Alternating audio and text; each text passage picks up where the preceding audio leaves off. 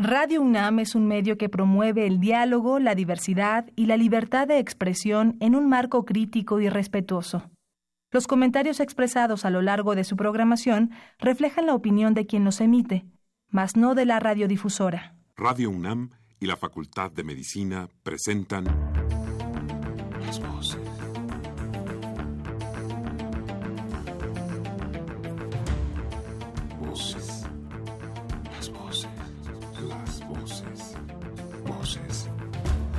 Las voces de la salud. Reflexión y análisis de las ciencias médicas. Acompáñenos.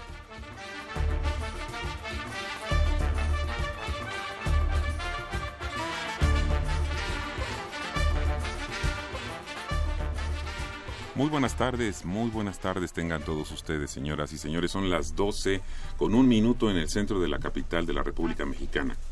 Y es usted muy bienvenido a su programa Las Voces de la Salud. Soy Alejandro Godoy. El día de hoy vamos a tratar un tema apasionante, complicado, complejo, políticas de drogas ilegales, de la prohibición a la reducción del daño. ¿Qué le parece el tema que tenemos el día de hoy? Ojalá que podamos contar con su, con su amable ayuda y nos haga llegar sus preguntas, sus comentarios. Para este tema tan controvertido se encuentra en el día de hoy con nosotros la doctora María Guadalupe Alvear Galindo, el doctor Jesús Santiago Reza Casaonda y Brun González, tres invitados para el día de hoy. Como siempre los queremos invitar nuevamente a que se comuniquen con nosotros. Nuestras vías telefónicas son el 55 36 89 89 con dos líneas, 55 36 89 89 y el ADA sin costo 01800 505 26 88. Haga el programa con nosotros, desde ahora están nuestras vías telefónicas dispuestas para sus comentarios. A continuación, como ya es costumbre en nuestro programa, vamos a escuchar entrevistas realizadas a estudiantes de la Facultad de Medicina relacionadas con el tema de hoy menciona una droga legal y una ilegal.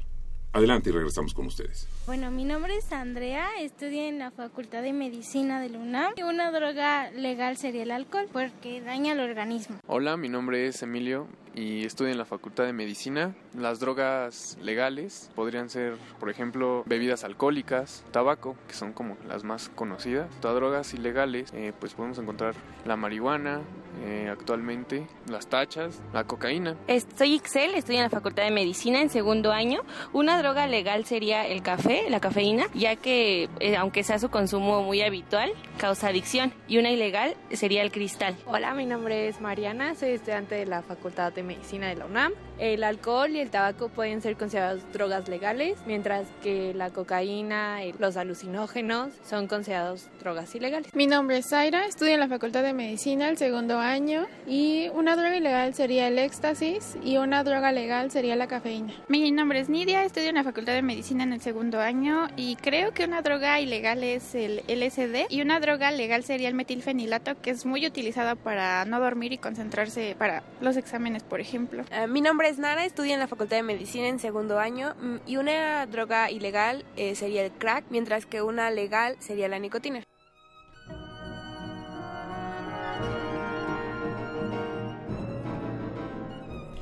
Ya estamos con ustedes nuevamente. Les voy a reiterar desde ahora varias veces nuestro teléfono para que usted tenga la oportunidad de anotarlo y si es su deseo hacernos una pregunta o una consulta o sugerir un tema, están los teléfonos listos para recibir sus comentarios.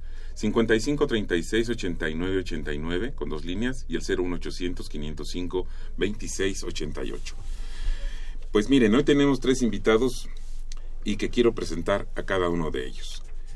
Hoy en las Voces de la Salud se encuentra con nosotros la doctora María Guadalupe Alvear Galindo, quien tiene licenciatura en medicina, una maestría en salud pública, un doctorado en ciencias biológicas y actualmente es profesora del Departamento de Salud Pública de la Facultad de Medicina de nuestra universidad. Doctora, bienvenida, muchas gracias. Muchas gracias. Se encuentra también el doctor Jesús Santiago Reza Casa Honda, quien tiene una licenciatura en medicina, una especialidad en maestría en salud pública y actualmente es jefe de la sección académica en el Departamento de, la de Salud Pública de Vinculación y Trabajo en Comunidad. También profesor de nuestra facultad desde hace muchos años. Y finalmente, doctor, bienvenido. Gracias. Y finalmente se encuentra con nosotros Brun González, a quien también le damos la bienvenida. Él es actualmente coordinador de programa eh, de área de reducción de daños en la institución Reverdecer Colectivo AC. Bienvenidos. Muchas gracias. Pues bien, a mí me gustaría comenzar esta charla planteando desde un principio para irnos orientando, yo en lo personal, qué es una droga y si es lo mismo que una sustancia psicoactiva. Adelante, por favor.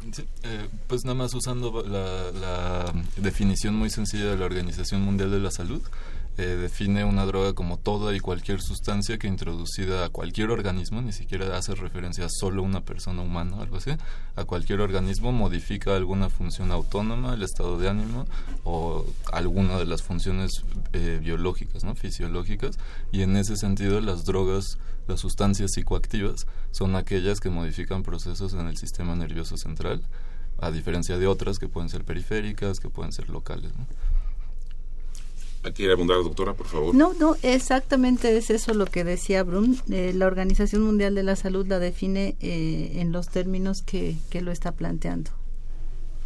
Está bien, es una, otra vez una sustancia, yo recalcar que a mí no me gusta hablar de drogas, lo comentábamos hace rato, ¿no? Sino sí de sustancias, porque finalmente drogas empieza ya a tener un, una carga peyorativa en términos de que son sustancias y en medicina utilizamos muchas sustancias que funcionan a su vez como drogas en la definición coloquial, ¿no? Mm.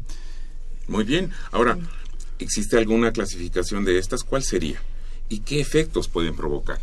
Eh, desde, desde nuestro modelo de reducción de daños eh, trabajamos esa parte un poco en el argumento de que estamos atrapados en una como rejilla conceptual que tiene que ver con esto, ¿no? La carga peyorativa cultural que tiene la palabra droga también está relacionada con las clasificaciones que existen. Entonces, las más sencillas es hablar de sustancias naturales y sintéticas, por ejemplo, eh, o sustancias legales e ilegales.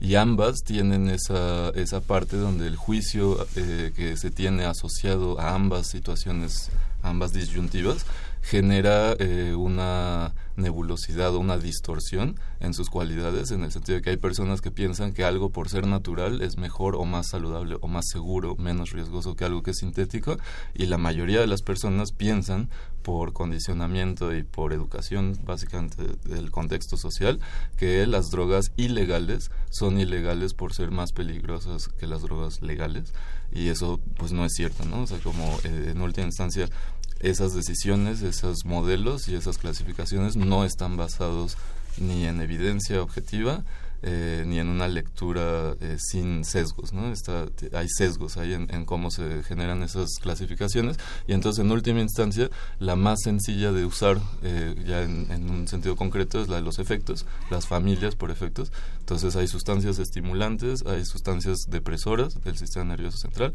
hay sustancias que se le llaman psiquedélicas o alucinógenas o enteógenas y ponemos como una otra clasificación eh, los antidepresivos, eh, las sustancias de uso farmacéutico psiquiátrico, que en realidad pueden tener muchos otros efectos, pero más o menos así lo clasificamos, ¿no? Estimulantes, depresores, psiquedélicos y, antipsicóticos o antidepresivos, eh, pensando que son como los grandes grupos y que cada sustancia puede tener distintas combinaciones de, de, esos efectos. Bueno, desde la salud deberíamos de entender que las sustancias psicoactivas las tendríamos que dividir en función de los efectos que ocasionan en el organismo y de ahí diferenciar cuáles son los efectos eh, que pueden tener un daño eh, en el organismo.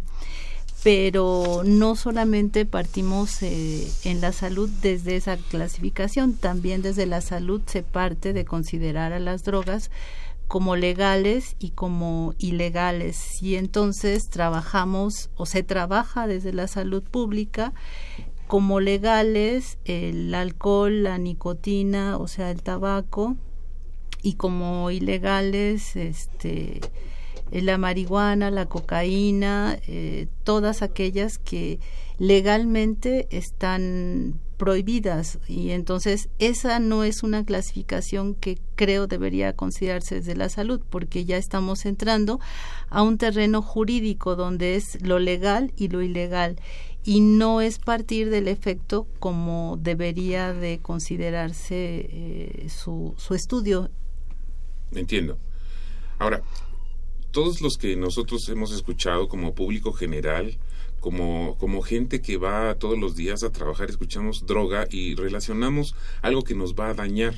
Aunque en realidad, eh, si uno es un paciente y toma un medicamento, también hay una droga allí. ¿Estoy correcto en esa apreciación o no? Sí. Sí, hay lo que decía, hay una sustancia que modifica ¿no? Un, un, sistema biológico que tenemos. Y esta es la intención. Y déjame poner un ejemplo muy, muy común para que desmistifiquemos esta parte de la droga. la sal.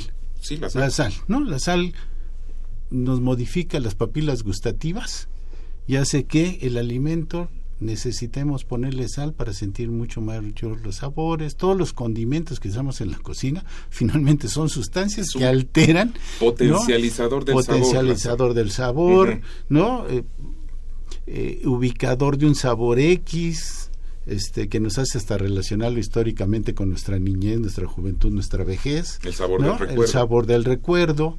Entonces son sustancias. Yo voy a insistir mucho en que hablemos de sustancias. Lo que nos trae aquí son estas sustancias a las que coloquialmente otra vez les llamamos drogas para colocarlos en un ámbito de las legales y de las ilegales. Esto que referían los muchachos de la cafeína, pues realmente es el café el que se está consumiendo que tiene una sustancia que, que, que, que, es la cafeína y que finalmente es una sustancia estimulante. ¿no? Es. Y precisar que finalmente todas las sustancias tenemos que revisar sus efectos adversos. ¿no? Y todas genéricas. por favor. Sí, nada más quería agregar un poquito que si hacemos el recuento de la, la, construcción conceptual de estas sustancias que se agrupan, viene desde antes de que se dijera droga como tal, viene estupefaciente, viene narcótico, ¿no? Entonces ya desde ahí está la intención clara en el lenguaje de decir estas sustancias que se, se asocian a lo ilegal, te estupidizan, te duermen, entonces es como el, el negativo, ¿no? De que te hacen menos. Eh, y luego la otra parte, el, el, concepto droga con toda esta carga cultural, sí vale la pena movernos hacia sustancias psicoactivas, pero puesto que está en uso continuo y las políticas son políticas de drogas y se habla de drogas en el mundo, el proyecto que hicimos del universo de las drogas busca esto, ¿no? Como llevar también a, sobre la mesa esta idea de que las sustancias condimentos y lo que consigues en el súper que no se asocia nunca ni con lo psicoactivo, ni con las sustancias activas, ni con las drogas, también son drogas. La, la nuez moscada, ¿no? este, las flores, pues hay test con sustancias psicoactivas muy fuertes y entonces que las personas logren entender eso ayuda también a quitar esta parte cultural que tiene que ver con lo que decías, ¿no? Cuando escuchamos droga, pensamos en sustancias psicoactivas ilegales de mercado negro que están vinculados al crimen organizado y a la violencia y por eso tiene toda esta carga ¿no? de peligroso, riesgoso, dañino, tóxico, este, veneno. Doctora Alvear, iba a comentar y, algo. Sí, sí, siguiendo un poco con la idea de, de, que hablaba Jesús de la sal. Por ejemplo, hay estudios de la industria de la alimentación que hace encuestas con niños para probar eh, las, las golosinas y entonces les adiciona más sal, les adiciona más chile, les adiciona más azúcar en función de los gustos de los niños para crear una adicción a, al consumo de, de, de, comida chatarra. Y eso bueno pues no se está viendo como un problema de adicción no se está viendo como un problema de sustancia este psicoactiva que finalmente igual como decía Jesús genera cambios en el organismo y, y, finalmente nos puede llevar a una conducta adictiva, que, que, que ahí está la, el otro punto, ¿no? Que, que se asocia la adicción al consumo de sustancias psicoactivas y la adicción en realidad no tiene que ver con el consumo de sustancias psicoactivas. Qué bueno que menciona esto. A ver, voy a intentar, si usted me lo permite, hablar de las gaseosas en general, casi de cualquier marca. Hablemos de un refresco de cola. Hay varios, hay muchos. El que usted guste y que los niños, por lo menos en cierta época, hasta yo recuerdo, se les daba como, como agua en la comida, en la cena, en el desayuno, tómate tu coca y, ya, este, y, con eso vas a estar contento y bien alimentado. Pero después ese niño no quiere comer o tomar otra cosa que no sea esto. Esto es que ya se, se generó esta adicción, ¿es correcto o simplemente es porque le gusta mucho el sabor? Eh, yo podría pensar que es una habituación, una adaptación y, y que sí, ¿no? Sí modifica y modula la, la, respuesta de la persona, del cuerpo, del organismo, incluso las papilas gustativas y todo el proceso de la persona. El azúcar es un súper estimulante, hay cafeína, hay otra serie de cosas. Tenemos que decir así, por ejemplo, Coca-Cola sigue siendo el principal comprador a nivel internacional de hoja de coca. Entonces, a pesar de que la cocaína y la hoja de coca es un producto ilegal, esa industria, ese nivel de industria tiene acceso, tiene permiso y supuestamente el producto está descocainizado como desde 1911 o algo así y siguen usando como principal eh, ingrediente la hoja de coca, ¿no? Entonces sí tienen toda una estrategia que va por la lógica de mercado. En comunidades indígenas, aquí en la sierra, en México, es más fácil y más barato comprar Coca-Cola que agua o leche y por eso se le da a los bebés y por eso se le da a los niños y eso tiene que ver con la estrategia ¿no? de Coca-Cola que sí tiene una estrategia transnacional global eh, capitalista de que su eh, objetivo es que una Coca-Cola esté a menos de cinco minutos de distancia de cualquier persona, no importa dónde estés en el planeta. Entonces, eso que se acompaña de esta lógica de mercado y intereses económicos, promueve y refuerza estas estrategias de generar una dependencia a un producto y esto que se le llama una cultura eh, de adicción, una cultura adictiva. Eh, lo que dice aquí la doctora es muy cierto. Las adicciones o lo que ahora se le llama más adecuadamente las dependencias o los trastornos del comportamiento no tienen mucho que ver con el estímulo. No importa si es una sustancia química, no importa si es una planta, no importa si es un comportamiento, una actividad, una compra, el sexo, eh, las apuestas, ¿no? Eso que genera una retroalimentación del circuito de recompensa en la persona tiene que ver con los elementos sociales y los condicionantes que le asignan valor y entonces en un contexto específico cualquier objeto, cualquier comportamiento si tiene esos eh, valores agregados puede desbalancear al individuo su propia toma de decisiones, su propio nivel incluso de balance, estabilidad y homeostasis y eso es la adicción, ¿no? Llevar al punto de que tu foco de atención, el comportamiento, la sustancia, lo que sea, elimina por completo el interés, la atención, la responsabilidad, el compromiso, el vínculo con cualquier otra cosa, se cierra el foco de atención a eso y hasta que o te mueres o colapsas o algo, ¿no? Esa es como la definición clínica un poco. Sí sucede con la Coca-Cola, sucede con muchas otras cosas y por eso vale la pena sacarlo, ¿no? Del tema de que las adicciones son sustancias psicoactivas o drogas está relacionado. Recordemos que en México no hay ni siquiera una política de drogas, hay política de prevención de adicciones. ¿no? El instituto, el CONADIC, o sea, el YAPA y el CONADIC, ambos están enfocados a las adicciones, no al uso de drogas. No hay un centro de monitoreo de sustancias psicoactivas como hay en países europeos, etcétera. Entonces, sí, las adicciones, pues es un tema complejo que vale la pena tratar con cuidado y darnos cuenta de eso, ¿no? De que hasta en el lenguaje está cambiando para salirnos del aspecto peyorativo y se habla de trastornos del comportamiento para no llevar a eso y se habla de dependencia cuando tomamos en cuenta el aspecto físico, ¿no? De que el cuerpo se adapta a algo tanto que de repente lo necesita. No pasa tanto con la Coca-Cola, pero sí con el alcohol y los opiáceos. ¿no? Que allá vamos en un ratito, en una pregunta justamente que me acaba de surgir con lo que estás diciendo, Bruno. Recuerde usted que tenemos eh, teléfonos dispuestos para sus preguntas para sus comentarios 55 36 89 89 con dos líneas y el 01800 505 26 88. ¿Tiene usted algún comentario? ¿Tiene usted alguna duda? Hágaslo, háganlo por favor. A ver, eh, doctores, eh, siempre ha habido drogas. Es decir, siempre ha habido estas sustancias. Sí. Siempre las ha habido. Ahora, sabemos qué es lo que le hace a una persona consumir estas sustancias, consumir drogas? ¿Qué, qué es exactamente? ¿Cuál es? Adelante, por favor, quien quiera. Bueno, en realidad dar una respuesta este como muy acotada sería reducir el problema muchísimo porque el consumo tiene que ver con muchos factores que no son solamente físicos, no son solamente biológicos, tiene que ver con cuestiones sociales, tiene que ver con cuestiones familiares, tiene que ver con cuestiones de relaciones interpersonales, o sea, la motivación del consumo de sustancias puede ser por diferentes causas, por diferentes razones y, creo que tampoco podríamos sí tener una idea general de cuáles son las, las causas, pero, pero, pero creo que no, no tiene sentido encajonarlas de una manera muy muy rígida porque caemos en el encartonamiento y caemos en la línea de que el consumo tiene que ver con, con, la adicción y la adicción es una enfermedad y entonces este el que consume y es, es enfermo es adicto y entonces el adicto ya es delincuente y si nos metemos en esa lógica este pues pues no no no llegamos a realmente a, al punto porque... Por eso se me hacía interesante la pregunta, perdóneme que insista. Yo, yo quisiera, yo quisiera entender, le estoy entendiendo perfectamente que un joven, un muchacho, un señor, alguien, tiene de pronto, consume alguna droga que llamemos ilegal.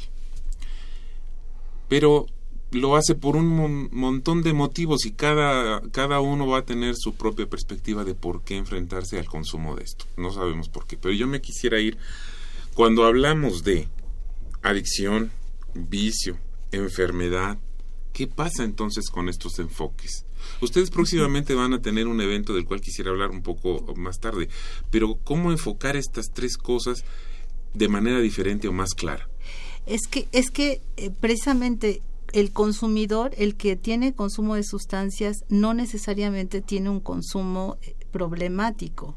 No necesariamente podemos considerar que el consumidor es un adicto. Como usted acaba de decir, consume y porque tenía ciertas condiciones, ciertas circunstancias, y no necesariamente es que va a consumir todos los días, a lo mejor sí, a lo mejor no. Eso es, es puede ser variable y no podemos decir que, que, es un adicto, porque incluso de los consumidores solamente un número más o menos que el 10% tal vez este, realmente tiene consumo problemático. Los, el otro 90% que consume sustancias psicoactivas tiene una vida, digamos que igual que todos los demás. Entonces es, es, es algo que, que creo que debemos de tener como presente y la otra es que entonces si ya lo hacemos adicto, ya estamos en la línea de que el consumidor tiene que andar buscando la droga, porque si no busca la droga, este se va a poner mal y se pone violento. Y viene la satanización nuevamente. Y, entonces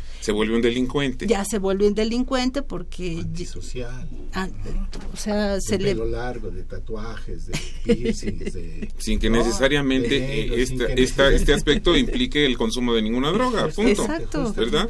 Adelante, Nada más para hacer un, recuento completo, este, la pregunta, ¿siempre ha habido drogas? En esta idea, las sustancias psicoactivas naturales están desde antes de que haya humanidad, se consumen por la naturaleza, ¿no? O sea, los animales tienen rituales específicos alrededor de hongos y plantas psicoactivas que lo hacen sin ningún tipo de interacción humana. Hay teorías que dicen humanos aprendieron viendo a los animales cómo replicar esto y entonces el uso de hongos, el uso de plantas, el uso de semillas está desde antes de que hubiera humanidad, desde que antes de que hubiera lenguaje y desde antes de que hubiera modelos sociales.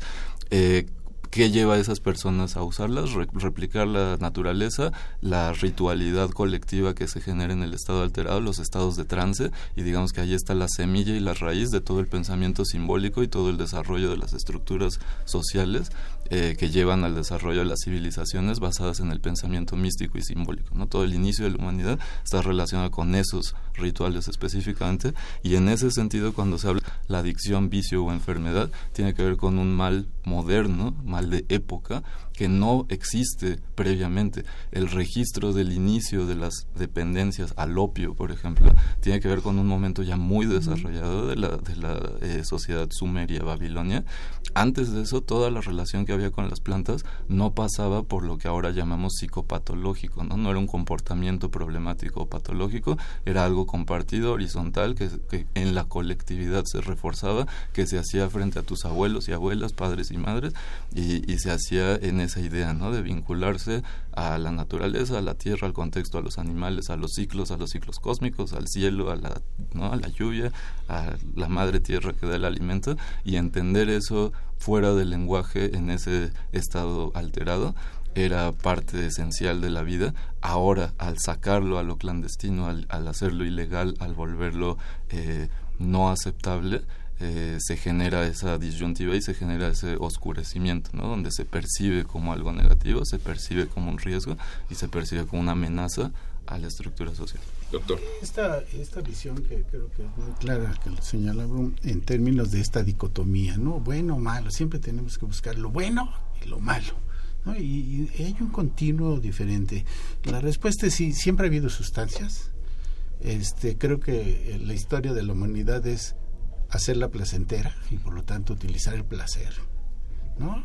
Lo que pasa es que nosotros en diferentes épocas hemos satanizado un X placer donde lo hacemos bueno o malo. ¿no? Eh, las grandes comilonas eran buenas en una época, de repente se volvieron malas. ¿No? Pues sí, porque te tapa las arterias, ¿no? Este, sí, exactamente. Adivinamos de repente, tapa las arterias. Vivimos en una... Antes no la tapamos, siempre las ha tapado, pero no sabíamos eso quizás. Vivimos en una, en una vida de esto es malo, esto es malo, esto es malo, esto es malo, ¿no? Entonces, ¿qué, qué hacemos, no? Estamos perdiendo esa, esa visión de una búsqueda de un placer satisfactorio que no necesariamente es adictivo, claro. ¿no? Sino tiene que ser parte de, de la vida misma que, desarrollamos. Y por último, y, por lo tanto, en, en, esta dicotomía nos hemos olvidado, yo diría, del consumo de los consumidores. No se habla del consumo de los consumidores, este, sino ya como están satanizados es alguien que está ahí que puede provocar sociopatía, sé que puede provocar este violencia, que, que va a destruir su vida y va a destruir su vida y que va a dejar la escuela cuando no hay escuelas para todos, ¿no? Pero ya hablamos de eso, ¿no? Y este y entonces empezamos otra vez a satanizar como en la Edad Media, es un castigo divino, eh, te, te vas a ir con el diablo, este en lugar de ir entendiendo este consumo que también es socialmente. Ahí está la guerra del opio, ¿no? Que, tiene significado real, es el consumo de, de, la, de, la, hoja de coca en Bolivia, no de la cocaína, de la hoja de coca en las comunidades rurales. Este, hay, hay muchas cosas que, que tendremos que regresar y, y, por eso la importancia en que en la Facultad de Medicina estemos, donde el médico es el que menos tiene que satanizar y saber ubicar qué es el consumo de los consumidores y qué implica una adicción y la adicción va más allá de las drogas psicoactivas. ¿no? Tenemos hoy en la industria alimentaria un montón de sustancias adictivas. ¿no? Y esto tenemos que revisarlo en este entorno, que creo que también hay que decirlo, hay un entorno específico de una guerra contra el narco, ¿no? Por contra supuesto. los estupaf, estupefacientes. Pacientes, ¿no? Que estupidizan, que esa es la, idea, ¿no? Y pues nos meten en esa dinámica. Es, es, es muy interesante, muy controversial, insisto, y vamos a invitar a nuestro auditorio si tiene preguntas o dudas al respecto. Yo insisto con los teléfonos ahora 55 36 89 89 y el ADA sin costo 01800 505 26 88. Actualmente, ¿cómo está visto el consumo de estas sustancias desde las ciencias de la salud. Ya nos estaba explicando un poco, pero habría algún otro tema o algún otro punto interesante que ustedes quisieran comentar. ¿Cómo está visto desde las ciencias de la salud? Eh, yo, bueno, desde fuera del ámbito profesional, sí puedo decir que estoy involucrado, por ejemplo, eh, con procesos de lo que se llama ahora el renacimiento psicodélico, que tiene que ver con esta recuperación del saber ancestral y las prácticas del uso tradicional de las plantas eh, vinculado al tema de la vanguardia en el estudio de las neurociencias y la psiquiatría, el control farmacológico del estado de ánimo y del individuo. Y entonces, ahorita hay una punta de lanza en distintos eh, países que están abriendo de nuevo la investigación con la psilocibina, por ejemplo, de los hongos mágicos que se usan aquí en México de forma tradicional. Están abriendo de nuevo la investigación con la mescalina, que dicho de esa manera, eh, le debemos a la mescalina y al estudio de la mescalina todo nuestro entendimiento básico del cerebro, de los neurotransmisores, de la capacidad de sustancias químicas de cambiar a ese nivel eh, la conciencia, que viene desde 1885 que se aisló la mescalina. Y entonces, en ese sentido, a pesar de toda la estigmatización que hay de estas sustancias en específico, porque están en la misma lista de clasificación que la heroína o que la, ¿no? o sea, que las sustancias más fuertes, eh, hay personas que están arriesgando su, ¿no? su carrera eh, profesional, académica en ese aspecto, porque están convencidas de los beneficios terapéuticos del uso de estos compuestos, que a pesar de que son ilegales, tienen esa línea de uso milenaria y que incluye también sustancias sintéticas nuevas como el LSD, por ejemplo, eh, o como el MDMA que son sustancias que no existen de forma natural, eh, que son sintéticas, producidas, que son ilegales completamente y en la misma lista de clasificación que la heroína, la, la clase 1 a nivel internacional, y que sin embargo en modelo eh, clínico terapéutico están eh, generando una segunda revolución o tercera revolución, porque la generaron a inicio del siglo XX cuando se descubrieron, la generaron en los 40 cuando se hicieron las primeras investigaciones eh, adecuadas con estos compuestos, están generando una tercera revolución porque están cambiando ese modelo eh, y ese paradigma en donde se rechaza la inclusión de estas sustancias en los modelos médicos por el estigma que tienen, pero la evidencia, los datos, el, el beneficio terapéutico que muestran es indiscutible, innegable y ya no se puede ocultar, ¿no? Como se hizo en los 50. Entonces eso está pasando, está cambiando por completo los cánones dentro de la escuela internacional al menos eh, y pues es algo que sí vale la pena mencionar porque porque está en contraposición de todo no del modelo previsionista de lo que se asume de los potenciales de estas sustancias o de las cualidades que se le asignan. Eh, vamos a hacer una pausa y les voy a dejar dos preguntas en una para después de nuestra pausa de nuestro puente. Nos pueden explicar qué es la reducción del daño porque lo he escuchado y no quizás no lo entiendo en su cabalidad y si este este este concepto se contrapone a la prohibición de las drogas. Se los dejo para después de la pausa. Vamos a hacer una pausa. Nuestros teléfonos son el 55 36 89 89. Llámenos, por favor. La Facultad de Medicina de la Universidad Nacional Autónoma de México te invita a la segunda edición de la Feria del Libro de Ciencias de la Salud. Habrá visitas guiadas, presentaciones de libros, conferencias, mesas redondas, simposios, talleres y descuentos. También disfruta de actividades de danza, teatro, música y convive con Goyo, la mascota de los Pumas. Tendrás acceso gratuito a servicios médicos en las plazas de Santo Domingo y 23 de mayo. Te esperamos. Del 18 al 20 de agosto en el Palacio de la Escuela de Medicina, Brasil número 33, Centro Histórico de la Ciudad de México. Más información en www.ferialibrosalud.unam.mx.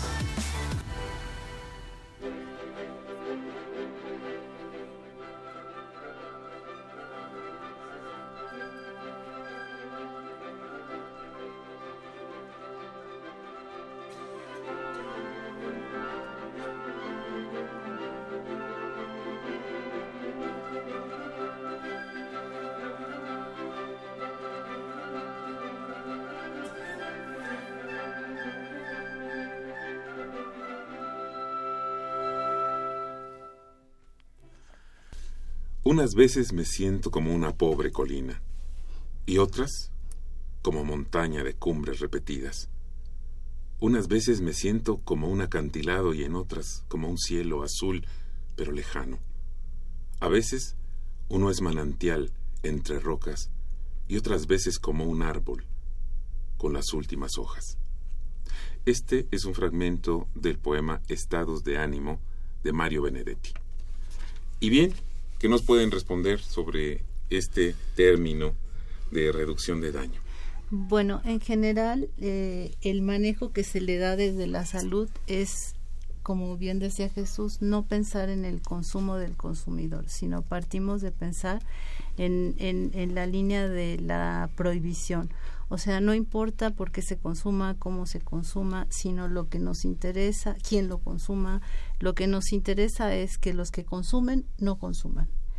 Y, y, y, es a partir de la línea esta de la misma política de la prohibición, prohibir el consumo porque el consumo es, es dañino y entonces hay que evitar que eso suceda pero desde la parte punitiva, desde la parte no de, no de que, se entienda cuál es el problema en, en, todo caso.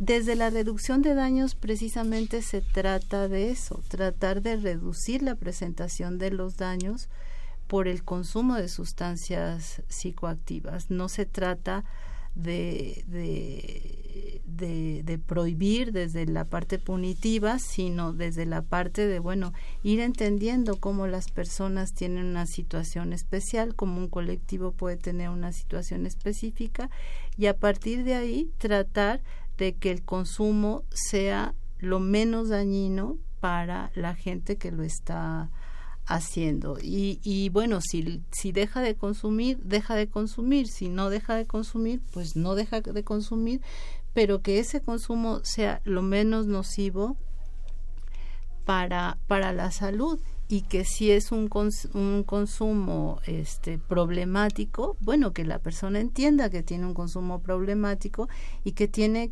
tiene ciertas repercusiones en, en muchas esferas, en muchos aspectos, el continuar con ese consumo problemático. Finalmente, no podemos quitarle a la persona su, su condición de persona y su condición de, de, de posibilidad de decidir qué es lo que le parece mejor o lo que lo que quiere o no quiere hacer o dejar de hacer, ¿no? Esa sería como la gran diferencia entre entre partir desde la disminución de la demanda, que finalmente es que no se consuma, y la parte de reducción de, de daños.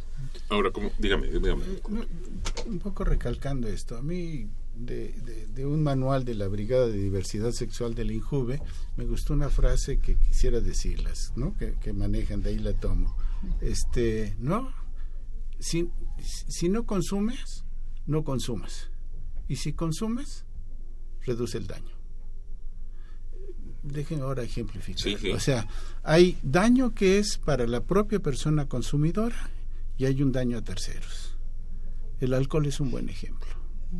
¿No? Que es una droga legal. Es una uh -huh. droga legal y hay mucho más daño a terceros, se ocasionan más daños a terceros por el consumo del alcohol que en la misma persona. Sin embargo, está en el primer lugar donde podríamos decir que es casi a la par. El daño que se genera a la persona consumidora del alcohol y el daño a tercero, aunque no se adicta. ¿No? Que esto es la primera vez que tomé y la primera vez que estrellé mi coche eh, en una casa, en una parada de camión. No necesariamente es la adicción la que le llevó a generar el daño a la salud. Esto nos preocupa. La otra son los ambientes que a mí me gustaría decir estos ambientes habilitantes para evitar el consumo de drogas. Y quiero referirme, aunque al rato vamos a hablar del punto de por qué el, estas mesas en la Facultad de Medicina, es que a veces yo creo que el, el, mismo entorno de la formación del médico lo hacemos, como decía también un estudiante, lo hacemos no dormir. Y por lo tanto, naturalmente, nadie puede no dormir, necesita de ciertas sustancias para que le ayuden a no dormir. Estoy hablando desde el tabaco, pasando por el café, pasando por el por todas estas bebidas estimulantes que hoy se venden en cada semáforo, sí. ¿no? Este y así podemos ir escalando este a diferentes sustancias. ¿no? Entonces, si ahí se genera esta reducción de daños que es no fumes aquí, no fumes allá, no no hagas fumadores pasivos y se va reduciendo el daño y uno tiene que darse cuenta. Terminaré diciendo, el consumo tiene que estar adecuado a una gran información veraz y oportuna de lo que uh -huh. son las sustancias. Esto hará que la autonomía de la persona lo lleve a la decisión de acercarme o no acercarme o del consumo este reducido de, la, de la sustancia. Y mire, yo me voy a atrever eh, a hacerle una pregunta, eh, si quieres abundar en un momento, Bruno. Yo quiero hacer una pregunta que es, pues sí, estamos en Radio Universidad y yo creo que sí podemos hacer esta pregunta. Eh, ¿La guerra contra el narco ha servido de algo? ¿Ha funcionado? ¿Está ayudando a, a estos consumidores que finalmente pueden ser dañados justamente por esto? ¿Ha funcionado? Adelante, por favor. La, respuesta directa es no, pero regresando un poquito y para vincular, este, la reducción de daños, aunque ahorita en efecto es un modelo y una propuesta alternativa para la prohibición y el abstencionismo, eh, en ese sentido no se originó así, ¿no? No se originó como una serie de servicios de salud o modelos clínicos o modelos de tratamiento, se originó como una respuesta desde la comunidad de personas usuarias de sustancias psicoactivas ante la falta de respuesta y la ausencia del Estado eh, en el momento de los primeros focos rojos de VIH. Entonces, en los 80 cuando el VIH estaba apareciendo por primera vez en grandes cantidades en poblaciones focalizadas, estas poblaciones eran personas usuarias de drogas inyectadas, principalmente heroína, eh, trabajadores y trabajadoras sexuales y eh, hombres que tienen sexo con hombres las tres poblaciones, digamos, personas que usan drogas, hombres que tienen sexo con hombres y trabajadores y trabajadoras sexuales, tienen bastante estigma y bastante nube oscura de rechazo desde la sociedad convencional. ¿no? En ese sentido, en estos países donde los focos rojos de VIH estaban surgiendo, los estados decidieron no responder ni tomar medidas de respuesta adecuadas en esas poblaciones para evitar la propagación de la epidemia de VIH y en ese sentido todas las estrategias que ahorita se reconocen como servicios públicos o de salud de reducción de daños como el intercambio de jeringas, como los tratamientos de sustitución, como la consejería y la asesoría eh, de derechos y salud sexual y reproductiva para personas que usan drogas y sus parejas se desarrollaron inicialmente como modelos horizontales de educación de pares entre la comunidad de personas que usan drogas y eventualmente después de décadas cuando se dieron cuenta que funcionan que funcionan mejor que los modelos impositivos abstencionistas de tratamiento forzado que es lo que la mayoría de los estados prohibicionistas implementa se empezaron a introducir desde la presión de la sociedad civil y desde la academia diciendo hay, hay eh, evidencia objetiva y resultados es mejor. Eso se integró. Ahora hay unos ciertos servicios clínicos de salud que se reconocen como reducción de daños. Desde Reverdecer Colectivo estamos trabajando el modelo de reducción de daños de espectro completo que más bien apunta a reconocer colectivamente como sociedad que los daños reales que hay en el uso de sustancias psicoactivas del mercado negro están mucho más determinados y relacionados con la prohibición que con las cualidades de las sustancias o incluso las prácticas del individuo. Entonces, que los adulterantes, que las mezclas, que las reacciones adversas, la mayoría de estas situaciones suceden por la falta de regulación, por la falta de control de calidad, por el uso clandestino y el vínculo con los grupos criminales. La lógica de mercado no no transparente, no trazable y no eh, sin rendición de cuentas y que en cada uno de estos casos los accidentes, la sobredosis, estos impactos secundarios tanto al cuerpo en términos de salud como a la sociedad y la comunidad suceden principalmente por el prohibicionismo y por lo tanto la reducción de daños debería pensarse como un modelo amplio, multidisciplinario que incluye todas las áreas de la vida en donde se busca en efecto reducir, minimizar o eliminar por completo los daños y los riesgos relacionados no solo con el uso, sino con el tráfico, con la producción, con la distribución de las sustancias psicoactivas en general. Yo me imagino que se podrá hablar de este tema muchas horas y no lo vamos a terminar, no lo vamos a agotar, pero muchas horas, no, no estoy hablando de, unas cuantas, muchísimas horas. Sin embargo, bueno, pues, nos, nos eh, come un poco el tiempo y yo sé que ustedes tienen un evento muy importante próximamente. ¿Tiene usted alguna pregunta, querido Radio Escucha? ¿Tiene usted algún comentario? Llámenos, por favor, tenemos algunos minutos para sus llamadas. 55 36 89 89 y el 01800 505 26 88. ¿Por qué es importante desde la academia abordar estos temas? ¿Por qué? Y háblenos de, la mesa redonda. Van a tener una mesa redonda con estos temas próximamente. Vamos a tener una mesa redonda. La vamos a tener de, hoy en 8, justamente el jueves 24. Va a ser de 9 a 2 eh, pasaditas de la, de la tarde. Este, van a ir especialistas, expertos en esta visión para discutir justamente del prohibicionismo a la reducción del daño, eh, eh, porque nosotros como Facultad de Medicina es un tema que tenemos que abordar, es un tema todavía tabú, ¿no? Nos lleva a diferentes ámbitos, a lo legal, a lo ilegal, a la prohibición o a la legalidad de X sustancias o no sustancias y creemos que hoy tenemos que abrir una una puerta, un poner un espacio donde se pueda discutir desde diferentes puntos de vista y no llevarlos como si fuéramos una familia de que esto no se habla en casa, sino al contrario, hay que abrirlo porque decíamos la reducción de daños es entre mayor información tengamos sobre los diferentes puntos de vista y hay que decir hay diferentes puntos de vista en esto. Para mí decíamos en qué afecta la salud o si ha funcionado la guerra, la guerra contra las drogas, pues nos ha dañado mucho, nos ha aumentado la mortalidad juvenil, nos ha reducido la esperanza de vida en nuestro país, ¿no? Y yo no y no estamos hablando de los adictos, estamos hablando de los que están en el comercio de la droga que nos han matado por todos lados, ¿no? Y que hoy no podemos caminar porque podemos encontrar una balacera en cualquier momento y no es la cocaína, no es la mota, no es este el alcohol, ¿no? Es simplemente una política incorrecta que ya se ha demostrado en muchos lados que no nos lleva a nada más que a daños a la salud, ¿no? Que nosotros como sector salud, en términos de formación del recurso, tenemos que afrontar. Sí. Qué bien adelante, doctora. Porque en México la forma en que se ha manejado la política de la guerra contra las drogas ha sido de una manera muy violenta y muy ineficaz, que lo que único que ha generado es eso, ¿no?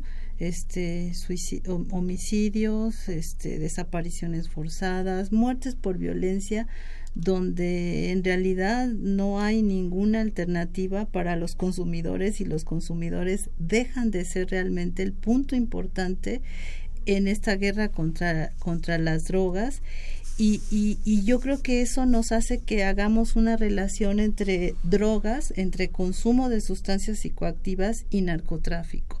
Y realmente el narcotráfico es una cosa que no tiene absolutamente nada que ver con el consumo de sustancias psicoactivas, que es parte de lo que nosotros queremos plantear desde la Facultad de Medicina, que se entienda que el problema del consumo es un problema que tiene que ver con cosas de salud y que el narcotráfico tiene que ver con otro tipo de problemas económicos, políticos, que tiene que ver con la corrupción, que tiene que ver con una política internacional donde nosotros estamos en medio de algo que ni siquiera nos corresponde, que ni siquiera nos interesa y que no nos trae ningún tipo de beneficio. En ese sentido, por eso estamos tratando de la mesa, como decía Jesús, desde la parte de la prohibición, un poco entender cuál ha sido la política de drogas, cuál cómo se ha manejado la seguridad en cuanto al tema de la política de drogas, cuáles son los derechos de los usuarios que no conocemos porque porque los usuarios es lo que menos importa en la guerra contra el narcotráfico y por otro lado, bueno, ¿cuánto se gasta en salud en realidad? ¿Cuánto se gasta en prevención? ¿Cuánto se gasta en promoción? ¿Cuánto se gasta en seguridad pública? Hay una relación muy muy grande, muy muy muy contraria. Hay mucho más gasto en seguridad que mucho menos gasto en salud para el manejo y el tratamiento del consumo de sustancias psicoactivas. Y luego, bueno, que en la facultad se conozcan cuáles son esos diferentes modelos de reducción de, del daño y, y, una experiencia exitosa que se tiene sobre reducción de daño. Esa es un poco la lógica general de la mesa.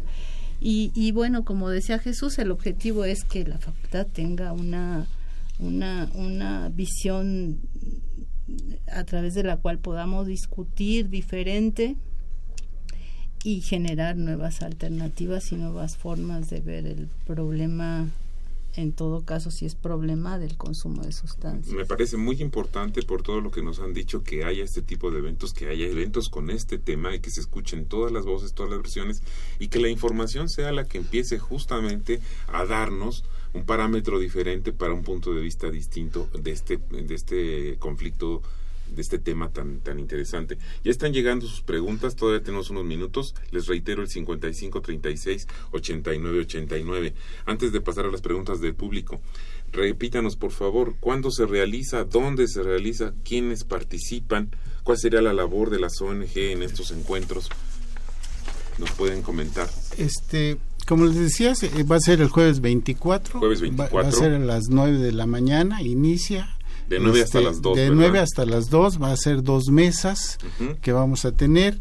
Una primera mesa eh, se llama Políticas de Drogas Ilegales, ¿no? Y por ahí nos acompañan eh, Froilán Enciso del Centro de Investigaciones y Docencia Económica C, nos acompaña Carlos Galindo del Instituto Belisario Domínguez y Jorge Hernández Tinajero del colectivo por una política integral hacia las drogas.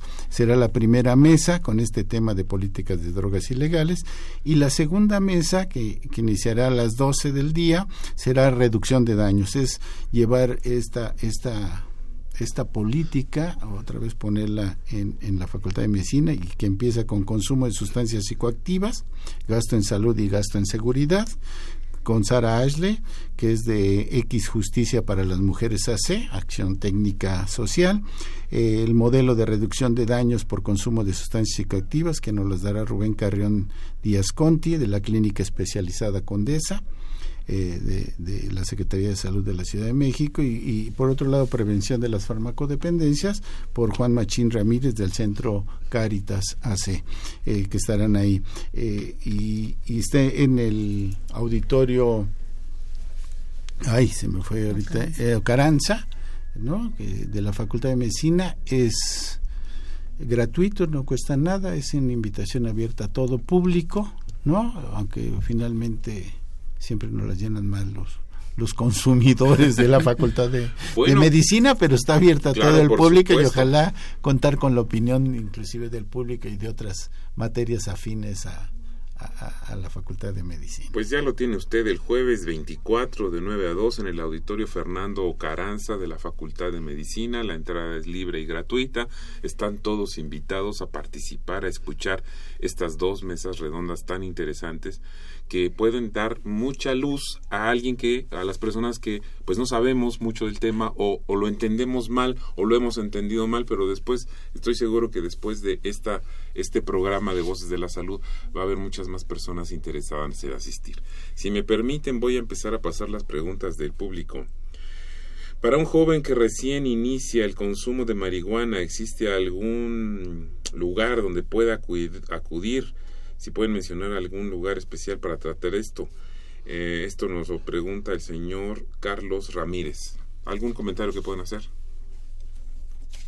Bueno, eh, desde nuestra perspectiva y nuestra experiencia, las opciones que hay, digamos, públicas, pensando en los, la infraestructura que ofrece el gobierno, que, que está basado en los centros de integración juvenil, los centros Nueva Vida y pues los capas y eh, calles y las distintas eh, clínicas espe supuestamente especializadas en este tema no necesariamente tienen la capacidad o los recursos para ayudar a alguien. En última instancia, nosotros tratamos de no canalizar casi a nadie para allá. Eh, lamentablemente tenemos que decir que terminan siendo opciones privadas de psicoterapia o acompañamiento privado lo que más o menos funciona, pero también en este sentido, desde la reducción de daños, también asumimos que el empezar a usar cannabis no requiere necesariamente un tratamiento, ni siquiera lo que se le llama con estas intervenciones ya focalizadas, es más bien como un asunto de tener la información clara, tener como esa, esa perspectiva real de qué es lo que se está buscando con el consumo. Si es un padre, por ejemplo, preocupado por su hijo, es mucho más eh, recomendable establecer una eh, interacción, relación de confianza, comunicación abierta, honesta, que buscar el tratamiento forzado o a dónde llevar por ayuda ¿no? al, al hijo. Tenemos más preguntas, a ver si podemos sacarlas. El señor Gilberto Romero, si pueden hablar de la relación de las drogas y del centro del placer del cerebro y qué bueno que traten este tema. Claro. Sí, este, bueno, en el cerebro pues hay varios eh, como elementos muy importantes que sí determinan en gran medida cómo nos comportamos y cómo vamos aprendiendo y adaptando a nuestra toma de decisiones.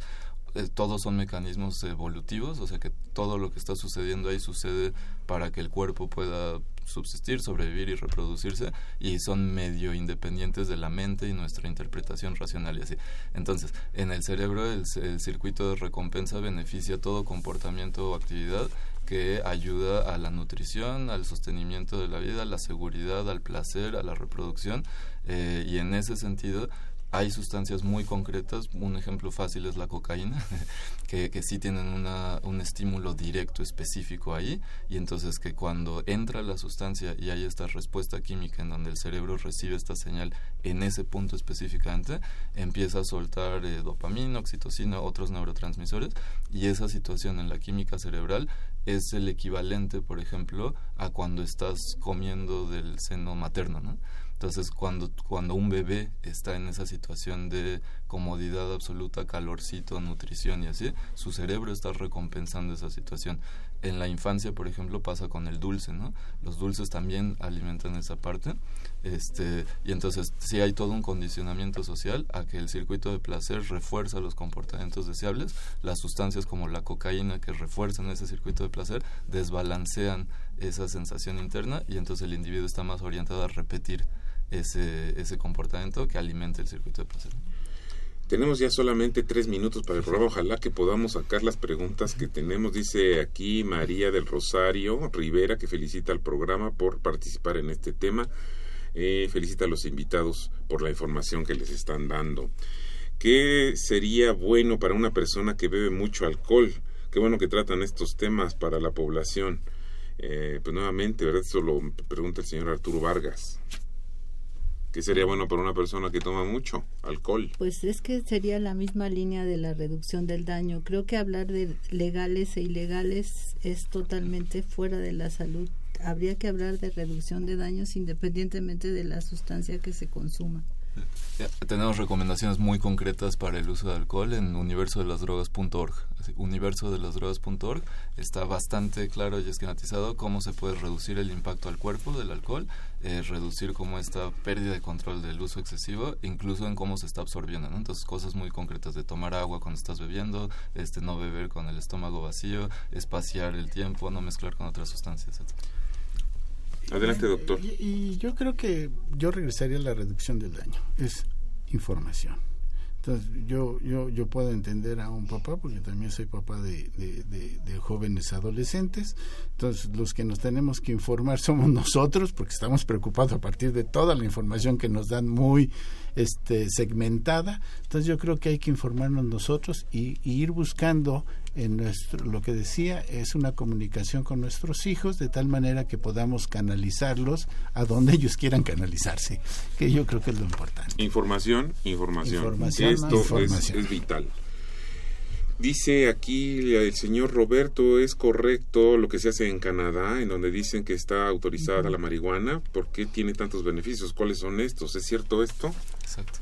Eh, Nada más recordemos que el cannabis está en las farmacopeas herbolarias desde el inicio de la escritura, entonces todos los libros sobre medicina herbolaria que existen en la humanidad en su inicio, en los primeros escritos, tienen el cannabis como uno de los principales medicamentos. Hasta 1890 o algo así, el 70% de los medicamentos en las boticas estaban, tenían cannabis. Eh, y entonces ha sido desplazado por la industria farmacéutica. En realidad la investigación que hay es bastante sólida, los beneficios son distintos, es neuroprotector, es antidepresivo, tiene una serie de distintos compuestos de cannabinoides que tienen propiedades distintas, entonces está trabajando a nivel médico con cannabinoides específicos y pues es esta parte, ¿no? Hay, hay mucha desinformación y hay 60 años de prohibicionismo que emborronan eso que sí podemos saber sobre la planta y generan toda esta situación de rechazo y de miedo. Finalmente tenemos aquí una pregunta de la señora Hilda de San Román. Mm, pregunta, comenta si pueden hablar sobre los niños denominados hiperactivos, lo que pasa con los tranquilizantes, qué pasa o qué se usa para tranquilizarlos, si lo ponemos entre comillas. Si pueden comentar algo de esto y los felicita. otra vez, no estamos hablando de sustancias. Un niño con TDA finalmente es trabajado con sustancias químicas, ¿no? Legales, pero finalmente otra vez generan daños, o sea, pues hay que revisar cada uno de los casos y hoy se está viendo que los cannabinoides en muchos aspectos se puede utilizar también medicinalmente, sin, sin embargo no se puede hacer una recomendación de esto para este niño, ¿no? Hay que revisar ese niño, el entorno, y yo insisto otra vez en esos entornos habilitantes de los niños, no segregarlos, no, no integrarlos, etcétera. Muchísimas gracias, muchísimas gracias. Sé que se quedaron muchísimas preguntas seguramente en el tintero.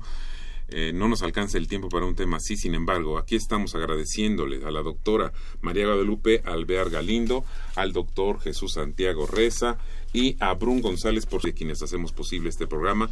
En la producción y realización, la licenciada Leonora González Cueto Bencomo, la licenciada Erika Alamilla Santos. En los controles técnicos, Socorro Montes y en el micrófono, Alejandro Godoy, que les dice muy buenas tardes. Radio UNAM y la Facultad de Medicina presentaron